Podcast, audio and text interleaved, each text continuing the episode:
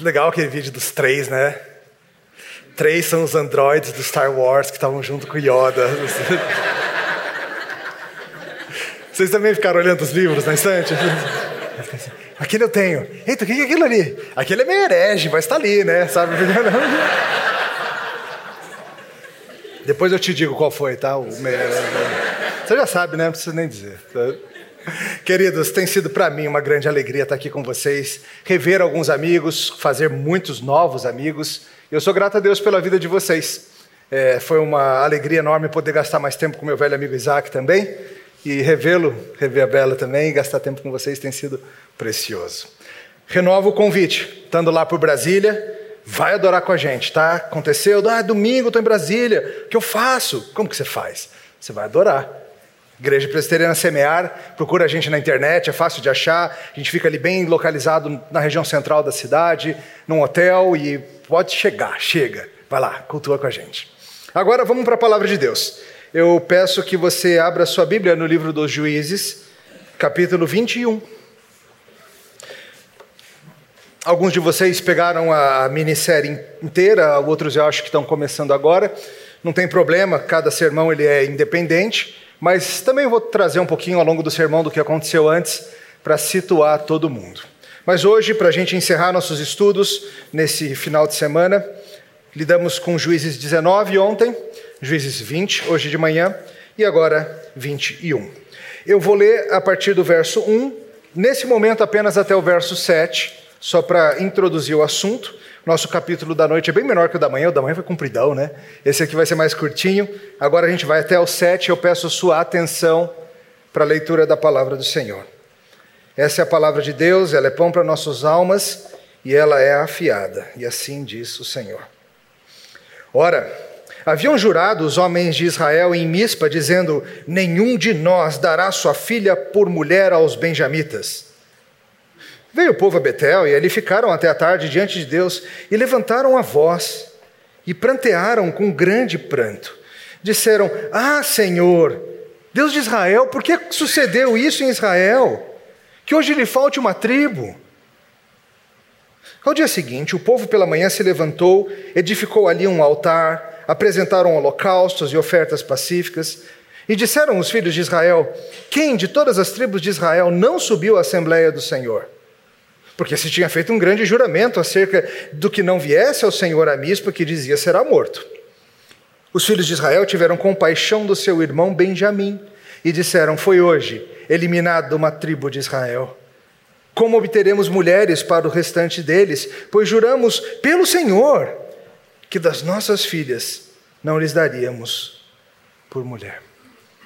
Até aqui a palavra de Deus, vamos orar. Senhor, ao encerrarmos este domingo, nós, essa pequena parcela do teu povo inumerável que se espalha pela terra, nós pedimos que com teu santo e onipresente Espírito o Senhor trate nossos corações. Em nome de Cristo. Amém. Como a gente escapa quando a pressão das circunstâncias é tal que toda e qualquer tentativa que você faz para resolver só piora. Como que você faz para escapar, por exemplo, de um submarino avariado? Nos últimos dias eu tenho usado histórias do livro da Mary Roach sobre ciência da guerra, afinal é um, são capítulos sobre guerra, então aguenta aí, mais uma, tá? Submarinos, como você sabe, são equipamentos bélicos muito, muito, muito avançados. Os mais modernos são movidos a energia nuclear e capazes de passar muitos meses circulando pelo globo aí embaixo d'água sem vir à tona. São embarcações, é óbvio, que precisam ser muito bem projetadas, muito bem construídas. Porque se algo dá errado, o problema é grande.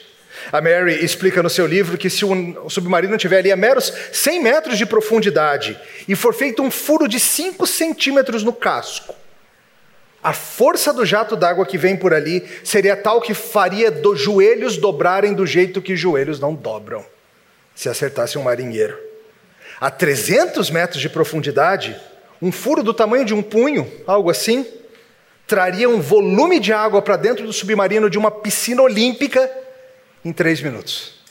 De tão forte que seria essa água. Você imagina a correria que ia ser para tentar tapar esse negócio. Dependendo da profundidade, nem vai ser demorado assim. Vai ser que nem espremer um ovo. Só vai destruir mesmo.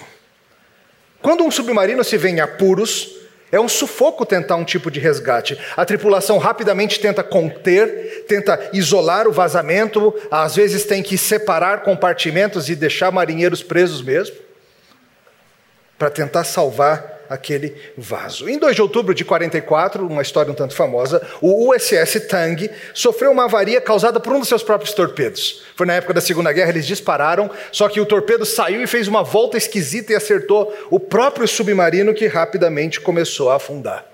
Confusão, gritaria, pessoas tentando conter aquele problema todo. E agora, como é que a gente pede ajuda? Veja, os submarinos têm sistemas para tentar avisar de onde estão. Hoje em dia, os submarinos modernos, eles conseguem lançar algo até a superfície que vai ficar piscando ou que vai ficar soltando algum tipo de fumaça, uma sinalização, um alerta para receber ajuda. Talvez até mesmo algumas luzes fiquem boiando lá em cima. Mas na Segunda Guerra não tinha isso. Tudo que tinha, acredite se quiser, era como se fosse um telefone com boia que era lançado até lá em cima e um fio que ficava ligado no submarino, para que se algum navio procurando chegasse, encontrasse, conseguia falar com eles lá embaixo. Numa outra história, um submarino chamado Esqualos estava no fundo do mar precisando de ajuda e foi encontrado por um navio de guerra e o comandante do navio conseguiu pegar e falou com eles: "Aqui é o comandante Warren, o que, que está acontecendo aí embaixo?" E o comandante do submarino respondeu: "Olá, Warren." E aí a onda subiu, o navio subiu o fio se rompeu. Acabou a comunicação. A única forma de se comunicarem dali em diante foi com mergulhadores conversando por código Morse no casco. São muitas as histórias. Dizem que o Tang, que chegou um momento em que vários tentaram evacuar, fugir do submarino, se jogando a grandes pressões para ver o que, que dava, mas antes disso, as comunicações finais foram: por favor, não demorem. É de partir o coração que eles tenham se dado ao trabalho de botar um por favor, não é? Dizem que é a elegância da marinha. Por favor, não demorem.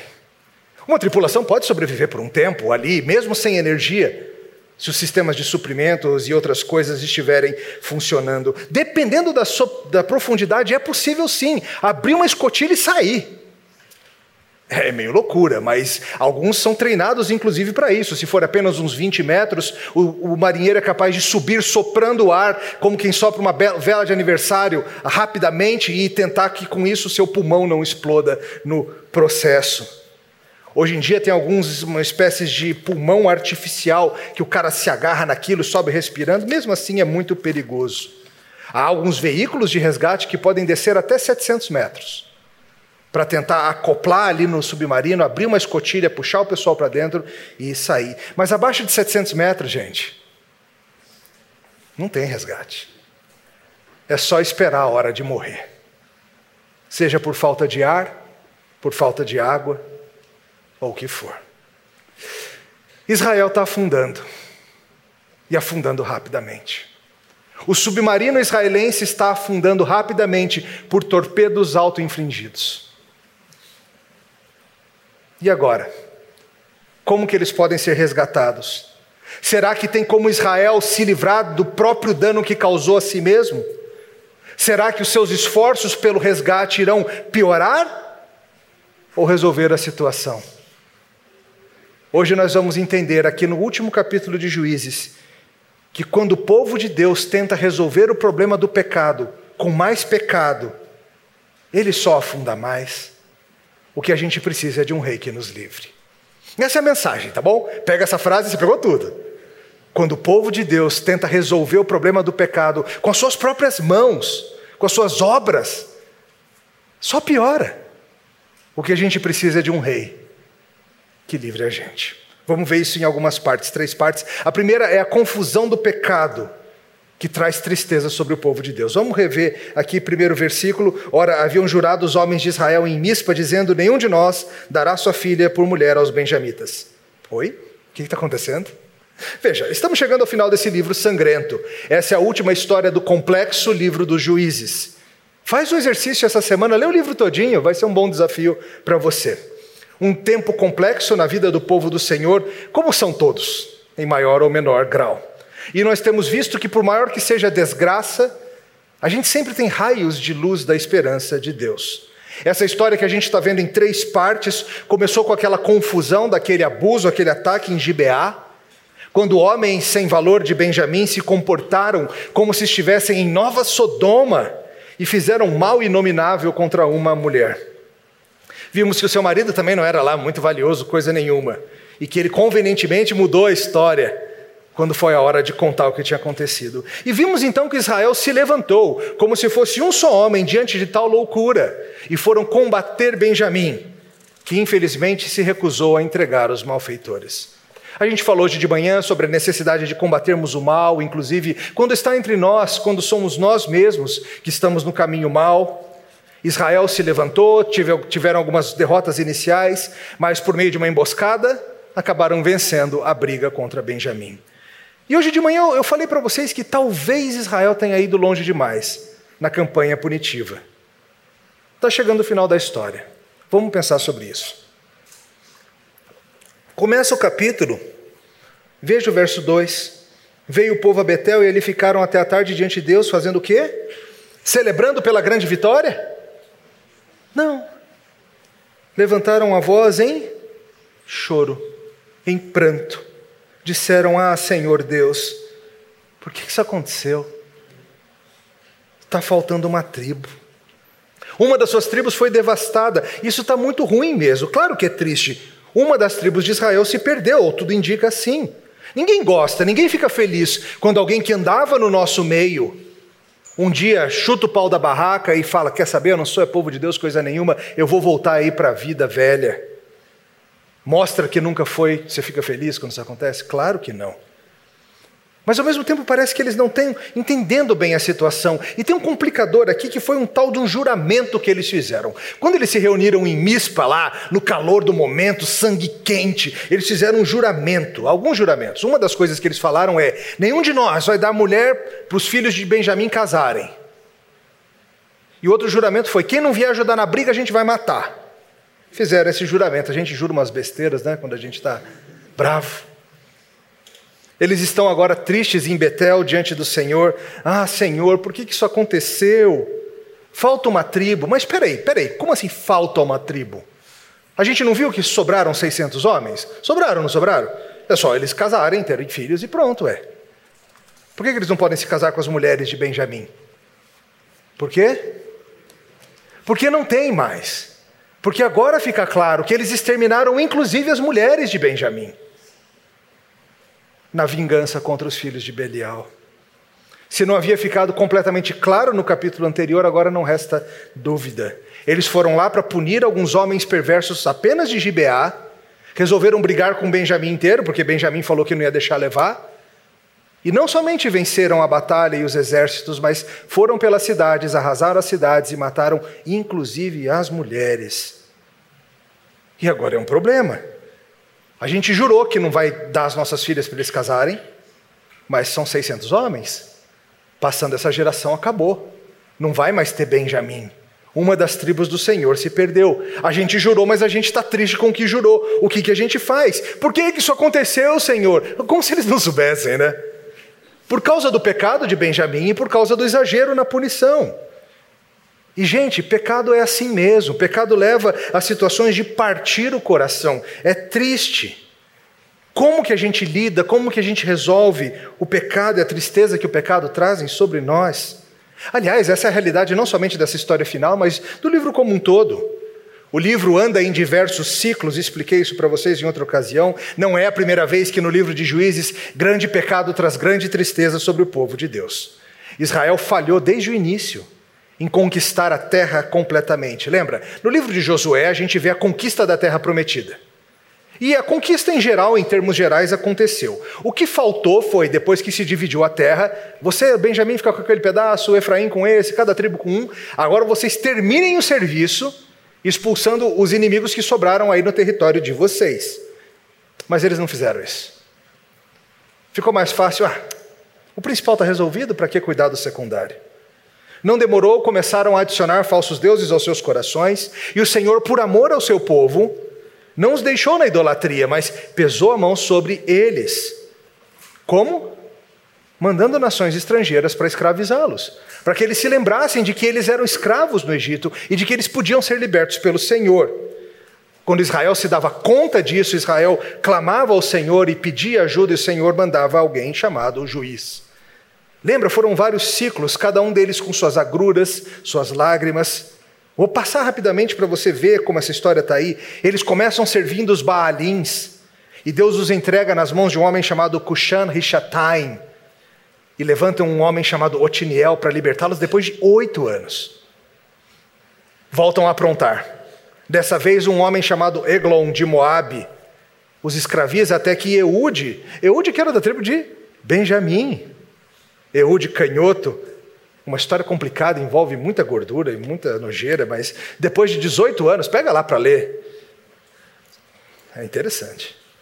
Aí vem os filisteus e os oprimem, Sangar os livra. Aí vem um homem perverso chamado Jabim, Jabim tinha um general horrível, um homem chamado Císera, e eles tocaram o terror em Israel por 20 anos.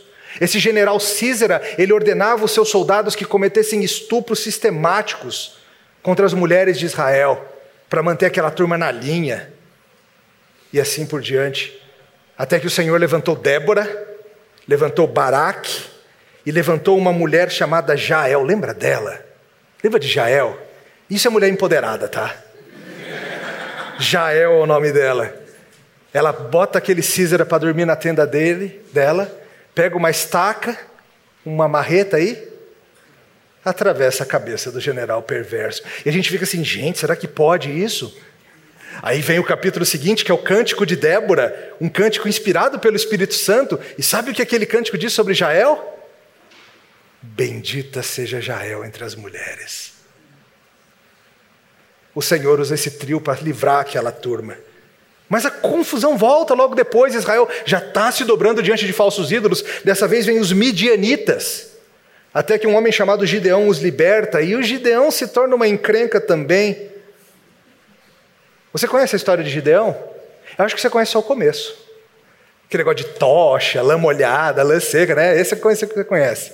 Vai ver depois o que Gideão se tornou. Muito triste. Ele se torna também um opressor sobre Israel. Depois vem Tola e Jair, que livram Israel, a gente sabe pouco sobre eles, mas Deus sabe tudo. Vem os filisteus e os amonitas, e Deus levanta um cara complicado chamado Jefté. Jefté, que nem essa turma aqui, era rápido em fazer votos tolos. Uma história muito triste envolvendo a sua própria filha. Depois outros, Ibsa, Elon, Abdon, a gente sabe pouco sobre eles, até que de novo vem os filisteus e dessa vez Deus levanta Sansão. Ciclos de tristeza e libertação e o pecado oprimindo, isso fazendo o povo sofrer. Depois vem uma história estranhíssima nos dois capítulos anteriores. Pega para ler depois, antes do que a gente está tratando esses dias, a história de Mica e os ídolos e um levita de aluguel, uma história esquisita. E aí vem esse banho de sangue desses capítulos finais. Tudo isso porque Israel se recusou a seguir ordem simples nos dois primeiros capítulos. Tudo isso. Porque quando a gente tinha que ter tirado o mal do nosso meio, a gente não tirou. A gente deixou o mal fazer uma manchinha. E a manchinha foi crescendo e se tornou muita dor, muita tristeza. E aqui está o povo chorando diante do Senhor. Uma das tribos se perdeu. Nós entramos nessa terra todos juntos, mas uma das tribos se perdeu. Muitas vezes o povo do Senhor ainda hoje está envolvido em coisas muito tristes, em emaranhados terríveis, brigas internas na igreja, divisões, murmuração, maledicência correndo solta, facções, pastoreio bíblico, é algo que já sumiu há muito tempo, disciplina, não se fala nisso. E às vezes a igreja fica assim: como que chegou nesse ponto? Chegou assim com a gente deixando para lá o que tinha que tratar lá no início, deixando o monstrinho crescer, dando comida para ele e achando que ele nunca ia devorar a gente. Pecado, rebelião, falta de arrependimento, tristeza entre o povo do Senhor, esse é o caminho, gente. Esse é o caminho. Como que a gente interrompe esse ciclo, mas interromper assim de verdade? Como? Com mais pecado, né? Te parece absurda a ideia? Eles acharam que era a solução. Eles fizeram um juramento. Aquele de nós que entregar suas filhas para benjamitas casarem será morto. Como é que a gente faz para sair da situação enrolada que o pecado nos colocou? Infelizmente, para um povo que não pensa segundo a lei do Senhor, mas pensa segundo os seus próprios olhos, a solução é inventar mais pecado. E assim a gente vai para o nosso segundo ponto. As más soluções do pecado só complicam a vida. Olha como a história segue a partir do verso 8. Vem comigo. E disseram: Há alguma das tribos de Israel que não tenha subido ao Senhor a Mispa? Eis que ninguém de Jabe e Gileade vieram ao acampamento à assembleia. Quando se contou o povo, eis que nenhum dos moradores de Jabe e Gileade se achou ali. Por isso, a congregação enviou lá doze mil, mil homens dos mais valentes e lhes ordenou, dizendo: Ide, e ao fio da espada, feri os moradores de Jabe e Gileade, e as mulheres, e as crianças. Isto é o que é a vez de fazer a todo homem e a toda mulher que se houver deitado com o homem, destruireis. Acharam entre os moradores de Jabe e Gileades quatrocentas moças virgens, que não se deitaram com o homem, e as trouxeram ao acampamento a Siló, que está na terra de Canaã. Toda a congregação, pois enviou mensageiros aos filhos de Benjamim, que estavam na penha Rimon, eles proclamaram a paz. E nesse mesmo tempo voltaram os benjamitas e se lhes deram por mulheres as que foram conservadas com vida das de Jabe e Gileade, porém estas ainda não lhes bastaram. Então o povo teve compaixão de Benjamim, porque o Senhor tinha feito brecha nas tribos de Israel. Alguém tem uma ideia? Sempre tem alguém com uma ideia, né? E a pergunta é: a gente jurou que não ia dar nossas filhas, mas teve alguém que não veio? Faltou alguém no dia lá da batalha? Será que tem alguém que não jurou? Assim, estou só perguntando, tá? Vai, vai, que, vai que tem alguém, né? E alguém fala assim: ah, Jabe Gileade, Jabe Gileade não mandou ninguém. Hum, eles não mandaram ninguém, então a gente falou que ia matar quem não mandasse ninguém, e eles não juraram nada, né? Opa! Achamos um jeito de arrumar umas mulheres para a turma de Benjamim. Até hoje, né? Até hoje tem liderança de, de igreja que acha que a sua função é arrumar mulher para os homens solteiros. E mete as irmãs em cada fria. Protejam as mulheres. Protejam as mulheres. Mas não é interessante que todo aquele discurso indignado contra o que fora feito com a mulher da Levita lá no capítulo 19, será que esse discurso indignado vai se sustentar na, nessa hora? Pelo jeito não é um problema quando interessa a eles, né? Qual é a solução? Vamos atacar uma cidade irmã para resolver o problema da outra cidade irmã. Vamos roubar as mulheres de lá para entregar para os homens daqui. Eles já não sabem mais quem é amigo e quem é inimigo. Alguns poderiam justificar que talvez por Jabe Gileade não ter enviado tropas, teria tacitamente dando um apoio a Benjamim, e assim deveria ser punido também. Ah, mas por que você vai resolver um problema criando outro? E, e ninguém disse, Deus não disse que eles tinham que ir, vocês foram. Enfim, parece aquelas desculpinhas de autojustificação que a gente é bom. É uma solução louca, gente. Imagina o seguinte: você está no submarino e tem um furo e está entrando água muito rápido. Aí alguém sugere, já sei, vamos fazer outro furo para a água sair. Não, boa. Está entrando água, você faz outro, a água sai, né? É a ideia deles aqui. Vamos complicar o problema. Ou vamos resolver o problema por meio de complicar. E o que, que eles fazem? Eles separam 12 mil homens de elite, os melhores, e vão lá em Jabe Gileade, e eles fazem o que eles dizem que iam fazer.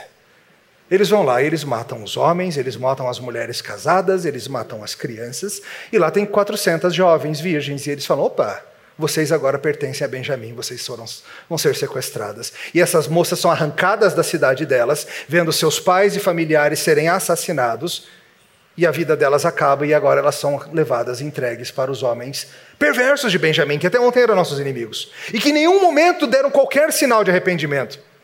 Você viu Benjamim em algum momento reconhecendo que fez errado diante do Senhor? Qualquer coisa assim? Não. Para não deixar Benjamim perecer, vamos destruir uma das nossas próprias cidades e arrastar as mulheres contra a vontade delas e entregar para os homens de Benjamim. Normal isso? Não foi só um furo a mais que fizeram no submarino, né? Foram vários. E aí, uma vez feito isso, e com as moças ali com eles, eles mandam mensagem para o pessoal de Benjamim, que estão lá agora na penha de Rimon, tremendo de medo: Oi, querem ser amigos de novo? Vamos fazer a paz? Ó, eu sei, a gente exagerou, a gente exagerou, pesamos a mão mesmo, mas olha, 400 mulheres para vocês aqui, ó. Vamos ser amigos de novo. E os benjamitas voltam lá da penha, sei lá, imagino que alguém tenha falado assim, essa cilada, mas não era na cilada, não. Estava todo mundo triste por Benjamim, como eles falam no verso 15, o Senhor fez brecha entre nós. o Senhor fez brecha entre vocês. É sim, o Senhor puniu Benjamim, mas são vocês que estão aprontando.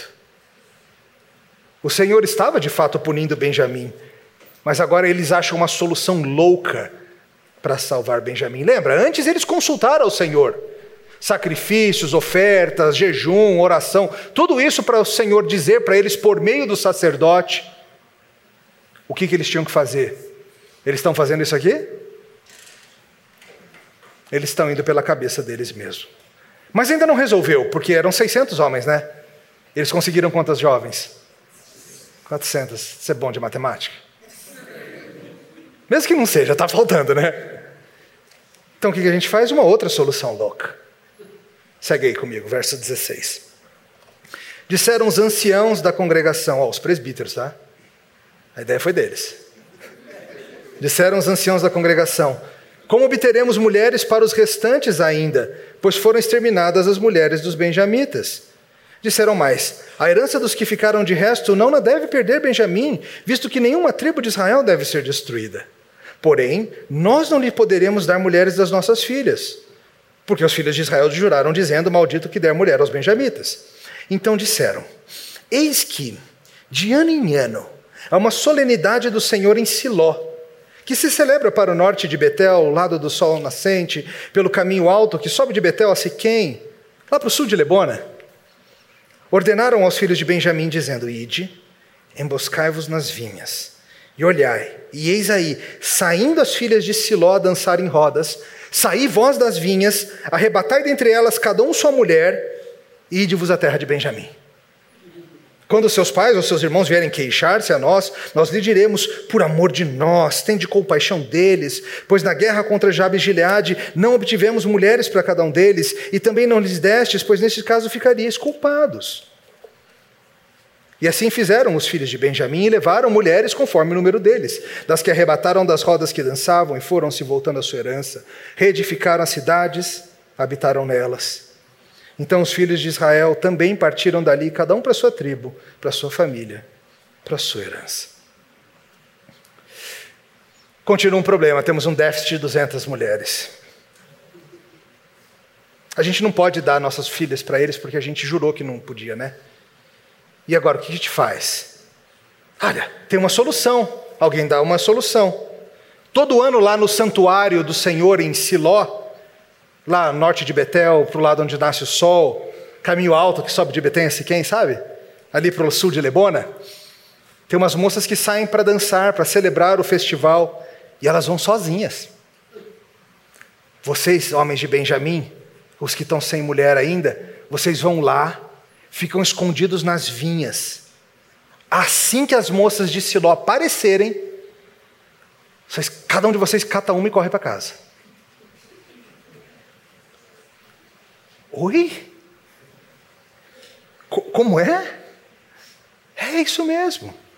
Vocês vão lá, e quando aquelas moças saírem de casa, estou indo lá para o festival do Senhor toda alegre, participar de um dia de adoração a Deus. Escolhe uma, bota nas costas e corre. Os pais e os irmãos não vão gostar, é claro que não vão. Eles vão vir reclamar com a gente. Fica tranquilo, a gente faz um drama. A gente fala assim, por amor a nós, por favor, tenham compaixão deles, vai acabar a tribo. A gente não conseguiu lá em Jabes de Gileade mulher suficiente na matança que a gente fez. E ainda vão dizer o seguinte: ó, vocês juraram que não iam dar, né, as filhas, mas vocês não deram, foi roubada de vocês, então vocês estão tranquilos também. Percebe a marotagem dessa turma? E é exatamente isso que acontece. Vão os filhos de Benjamim e roubam as mulheres. Ficam escondidos nas vinhas e roubam as mulheres. Levam para sua casa, reconstroem as cidades que haviam sido queimadas, repovoam a turma. E diz o texto: cada tribo voltou para sua terra. Depois disso está resolvido, cada um volta para sua terra, para sua herança. Ei, Israel, sempre se metendo em tolice por causa dos seus votos tolos e desnecessários e seu derramamento de sangue exagerado. Veja que essa história que começou ruim, ruim mesmo, lá no capítulo 19, está ficando cada vez pior, por causa das decisões tolas, da mão pesada, das ideias loucas sem consultar ao Senhor e de tentar usar pecado para combater pecado. Israel está afundando rapidamente. E cada ideia que surge para salvar, salvar esse submarino só faz afundar mais. Está entrando água sem parar. Tim Keller diz o seguinte: Nós vemos aqui uma cultura funcionalmente pagã. Na melhor das hipóteses, as decisões são baseadas no mero raciocínio humano, e na pior, são tomadas às pressas e na base da vingança. E, gente, o triste disso aqui é que eles entenderam tudo errado. Veja essa ideia de voltaram à sua herança, né?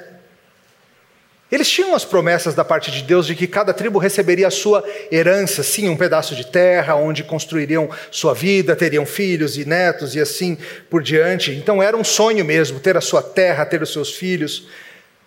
Porém, eles estão se esquecendo que a maior promessa para Israel não era aquele pedaço de terra ali entre o Jordão e o Mediterrâneo. A maior promessa para Israel é que o Senhor seria a herança deles. Mas eles não querem o Senhor. Eles não querem seguir o caminho do Senhor. Eles querem as suas terras mesmo, suas cidades, suas vinhas, seus filhos. E sabe, hoje em dia o povo de Deus continua assim, se metendo em toda sorte de confusão. Porque nós continuamos achando que a vida cristã é acerca de coisas que a vida cristã não é. A gente continua achando que a vida cristã é acerca de ter dinheiro, então a gente se mete em confusões por causa disso ter saúde, ter prosperidade, arrumar uma esposa de qualquer jeito, conseguir um marido, custe o que custar, ter filhos. E a gente não entende que o melhor da vida cristã é o próprio Cristo. Talvez seja o seu caso, e você esteja emaranhado em um monte de rolo aí. Porque você perdeu de vista que o melhor da vida cristã é o próprio Cristo e não as coisas que você acha que precisa para viver. Eles usam o linguajar religioso, mas é só horizontal mesmo. No último capítulo, para lutar com Benjamim, se humilharam perante o Senhor. Aqui não. Às vezes a gente age assim também. Quando a coisa é complicada mesmo, a gente não vai querer saber o que Deus tem a dizer. A gente vai querer dar o nosso jeitinho mesmo, sem envolver ninguém mais, sem querer abrir isso. A vida, infelizmente, é assim. A igreja, o povo de Deus, se mete em rascadas, seja por causa do seu envolvimento com a política, seja por causa da sua capitulação perante as pressões da sociedade, seja pela sua imoralidade, seja pela sua teologia frouxa, ou o que for. E ao invés da gente correr na direção do Senhor em arrependimento e fé, a gente fica tentando arrumar um meio mais furado do que o outro para consertar esse submarino que está afundando. Se não bastasse que os gibeonitas fizeram loucura em Israel, Israel responde com mão pesada, exterminando as mulheres de Benjamim. Fazem um voto tolo e agora acham que a forma de contornar o voto tolo é ainda mais loucura. Poderiam ter simplesmente sacrificado ao Senhor em arrependimento pelo voto tolo. Não. Resolveram esmagar a cidade de Jabes Gileade, sequestrar as virgens e depois sequestrar as mulheres que estavam indo dançar num festival ao Senhor. Teoricamente, isso aqui não era para vingar o mal feito a uma mulher? Não, é? não começou assim? Vamos vingar o que foi feito a uma mulher.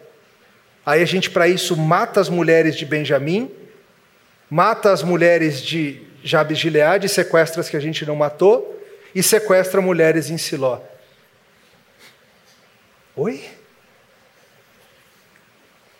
Quando o povo de Deus se confunde e faz o que é reto aos seus próprios olhos, geralmente sobra para os mais frágeis e vulneráveis entre nós mesmos. Sobra para quem devia ser protegido. É o que acontece quando a gente tenta consertar pecado com pecado. Vamos para o terceiro ponto. A pressão está grande aqui embaixo, não está? Terceiro ponto. Existe um Deus que age nas nossas confusões. Verso 25, olha o final do livro. Naqueles dias, não havia rei em Israel. Cada um fazia o que achava mais reto. Essa situação aqui é confusa, ela é ambígua como a vida. Deus chamou o seu povo do Egito para servi-lo, para andar com eles, em cumprimento às promessas feitas a Abraão, Isaac e Jacó, para andarem em santidade, seguindo os caminhos dele, um povo segundo o seu coração. Mas o povo do Senhor, embora lá e cá nos mostre lampejos de bondade, tantas vezes decepciona e decepciona feio. E esse livro mostra isso muito. Gideão, mencionei para vocês chamado por Deus para libertá-los do Midianitas, no começo ele se sai super bem. Ele vai lá e derruba o altar de Baal, lembra disso? Aí ele recebe até um apelido, Jeru Baal. Como diz um amigo meu, isso na linguagem de hoje significa aquele que tem treta com Baal. É isso mesmo, aquele que tem treta com Baal. Mas ele andava muito mais por vista do que por fé. Ele já tinha mostrado isso lá na história da lã. E ele mostra isso em várias outras ocasiões, mas se torna um opressor para cima do povo do Senhor. Ele trata Israel como se Israel fosse Midian. Ele diz que não quer ser rei, mas ele age como um rei. Faz até uma estola sacerdotal, pega para ler essa história, e termina muito mal. Seu filho Abimeleque se declara rei e traz guerra civil em Israel. Jefté Fez coisas boas e mostrou sabedoria no início da sua caminhada, mas fez aquele voto horrível envolvendo a sua própria filha, resultando no mal dela, independente do que você acha que aconteceu ali. Sansão, Sansão é um estudo de caso, viu? Que confusão esse homem aprontou. Violou seus votos à torta e à direito, incontrolável, Mulheres sofrem por causa dele, mulheres o fazem sofrer. Apostas, charadas, mel, leão, e ele faz cada bobagem. Mas na hora da sua morte, um triunfo da graça. Aqui termina essa minissérie, com essa confusão toda. Por certo, é mais uma demonstração das confusões que a gente se mete, que o povo de Deus se mete quando cada um segue os seus próprios olhos, ao invés de o caminho do Senhor. Tem sido um tema comum nesse livro. Eis Israel. E o meu ponto é: ainda assim, eis Israel. Porque veja, cadê Sodoma? Sodoma foi destruída. Israel não foi. A diferença de pagão e povo do Senhor não é que um peca e o outro não peca. A diferença é que o povo do Senhor tem a graça do Senhor em seu favor. Mesmo na ira de Deus, nós não somos consumidos. Deus age em favor, inclusive, do seu povo confuso, sendo comprados e protegidos por Cristo. A única explicação para Israel ainda existir nesse momento da história é a graça de Deus. Isso é evidenciado no livro inteirinho. Como diz um autor, Dale Davis, ele diz: Como é possível que após os capítulos 19, 20 e 21, mais do que isso, de 1 a 21, como é possível que ainda exista Israel? É apenas pois Deus decidiu que habitaria em meio ao seu povo, apesar do pecado. O livro termina assim: Naqueles dias não havia rei em Israel. Muitos sugerem, e eu creio que faz sentido, que esse livro foi escrito na época do rei Davi para justificar perante a nação a necessidade de um rei. Seria um livro dizendo: olha só, pessoal, olha a encrenca que a gente se mete quando não tem um rei. Mas eu te trago a pergunta: será que um rei meramente humano vai bastar? Porque chega um ponto em que Israel tem um rei, e você lembra o nome do primeiro rei? E você lembra qual era a tribo do primeiro rei? Não? Benjamim. Ele era um homem impressionante, uma cabeça mais alta que todos os outros em Israel, mas ele faz cada bobagem. Depois assume um homem de uma outra tribo, a tribo de Judá. Um homem segundo o coração de Deus, um rei profeta. Ele escreveu músicas mais belas do que qualquer outro ser humano na história, tá? Pega quem você quiser, em roupa nova, o que você quiser. ninguém, ninguém supera Davi. Mas espera aí, eu lembro de Davi. Eu lembro de Davi. Você lembra de Davi? Cada bobagem também, né? Não, mas o filho dele, então, o filho dele, Salomão, lembra de Salomão? O homem mais sábio que já viveu dentre os que são meramente humanos. Mas se meteu em cada caminho ruim. Escreveu no final da vida Eclesiastes para nos dar as conclusões. O texto nos diz que naqueles dias não havia rei em Israel, mas eu te pergunto: você acha que um mero rei humano resolve? Felizmente, há um rei mais do que humano. Ontem eu falei para vocês da similaridade da história ali da, do Levita com a história lá de Gênesis 19, lembra? Aquela situação deles presos dentro de casa, o pessoal batendo. Lá em Gênesis 19, Ló estava com os anjos dentro de casa, o pessoal batendo. E é uma outra similaridade que vem também na sequência. Naquela história de Ló, depois que ele e suas filhas e a mulher fogem de Sodoma, a mulher olhou para trás, você sabe, né? Tem uma musiquinha bonitinha das crianças que conta essa história. Ela não se deu muito bem. Mas aí Ló e suas filhas vão morar numa caverna.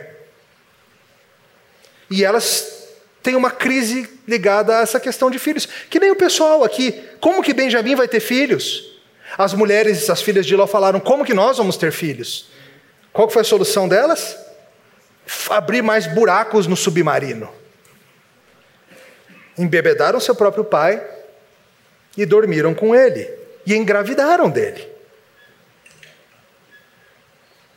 Depois de Nova Sodoma, temos aqui mais uma vez uma crise ligada à posteridade. E se a similaridade desses eventos é triste e mostra que o povo de Deus dificilmente inventa pecado novo, lembremos que há um Deus especialista em da morte fazer brotar vida. Uma das filhas de Ló deu à luz um homem que chamou de Moabe. E assim surgiu um povo pagão, os Moabitas. O que, que vem aí na sua Bíblia depois do verso 25? Um livro novo, né? E olha como ele começa. Nos dias em que julgavam os juízes, ou seja, nessa mesma época, houve fome na terra e um homem de Belém de Judá saiu para habitar na terra de Moabe. Você sabe dessa história, não sabe? Percebe o que está acontecendo aqui? Tem muita coisa escura mesmo. Tem algo muito feio acontecendo. Moabe nasceu do incesto de uma mulher com seu próprio pai. E nesse tempo dos juízes, uma família vai morar na terra de Moabe. E lá na terra de Moabe tem uma mulher. O nome dela é Ruth. E ela é uma eleita do Senhor. E no tempo certo o Senhor iria trazê-la para perto de, deles. E essa mulher Ruth seria uma antepassada de quem? De Davi. Só de Davi? De Jesus também. Ou seja, se por um lado a Israel imitando o comportamento pagão e aprontando sem parar, de outro lado tem o Senhor Deus, pegando o pecado e até mesmo os frutos do pecado e na sua maravilhosa graça criando vida. No caso dos Moabitas, ele chama uma mulher chamada Ruth. E mesmo ali em Israel, parece que não tem um homem que valha nada aqui nessa história. Espera para você conhecer um cara que se chama Boaz. E você vai ver que mesmo nos piores tempos, ainda tem gente preservada pelo Senhor.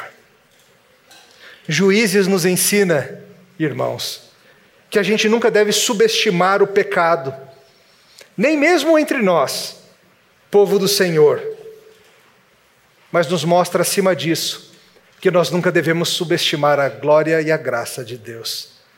Porque se dessa confusão aqui, Deus é capaz de trazer vida, salvar até mesmo gentios como Ruth, e preservar corações de homens como Boaz. Então, querido, há esperança para você e para mim também. Porque há um Deus que trabalha nas trevas, costurando com luz a nossa história. Para resolver, mas resolver mesmo, nenhum rei meramente humano daria conta. Como Keller coloca, a partir de Eude, todos os juízes apontam para Cristo. Ao contrário deles, Cristo não usou de engano, como Eude. Não precisou de ajuda, como Débora e Baraque. Não mostrou ambição desmedida, como Gideão. Nem impulsividade, como Jefté. E nem fraqueza sexual, como Sansão. Nós precisávamos é de um rei sem sombras ele existe. Um rei que nos tire da morte. Um rei que ao morrer por nós liberte Jefté, Sansão, Gideão, Débora, Baraque, Otineel, Jael, Ruth, Boaz, todos os que são dele. Quando nos vemos no fundo do mar, com a pressão da morte, e os resultados do pecado nos perdendo e nos pressionando, a solução, irmãos, não é tentarmos pelas nossas forças nos limparmos ou nos livrarmos. As nossas obras de justiça são feitas com mãos sujas. A solução não é você se tornar melhor, a solução é fé em Cristo, é confiar. Confiar que Ele sabe o que está fazendo. Que Ele pode, por exemplo, de Benjamim, uma tribo que se comporta como gentios da onde veio um rei que se comportou como gentio. Dessa mesma tribo ele tira um homem que se torna um apóstolo para os gentios, um homem chamado Paulo. Ele sabe o que está fazendo. Ele está trabalhando mesmo na escuridão. E essa é a nossa esperança. Que existe alguém disposto a descer até a profundidade do nosso pecado mais profundo do que qualquer submarino Alguém que seja capaz de nos dar o sinal de Jonas, de ser levado até as profundezas da morte por nós, descendo até o ventre da morte do abismo e nos resgatando das profundezas. Ele veio, logo ele volta. E a gente não para de dizer, com código Morse, com canções, com orações, com riso e com canto. Por favor, não demore. Logo ele vem te livrar de você, cristão. Das profundezas, da pressão, do escuro, do medo, da morte, das confusões em que a gente se mete. Essa é a história de juízes. Ele vence até mesmo a rebelião do seu povo. Dá para chamar de boas novas, não dá? Te louvamos, Senhor. Porque o Senhor veio e se lançou nas profundezas para nos livrar da morte certa. E te louvamos porque, apesar de nossa rebelião, apesar de nós tentarmos resolver os nossos problemas com a nossa suposta sabedoria, que é tolice na verdade, o Senhor nos livra de nós mesmos. Por favor, não demore. Amém.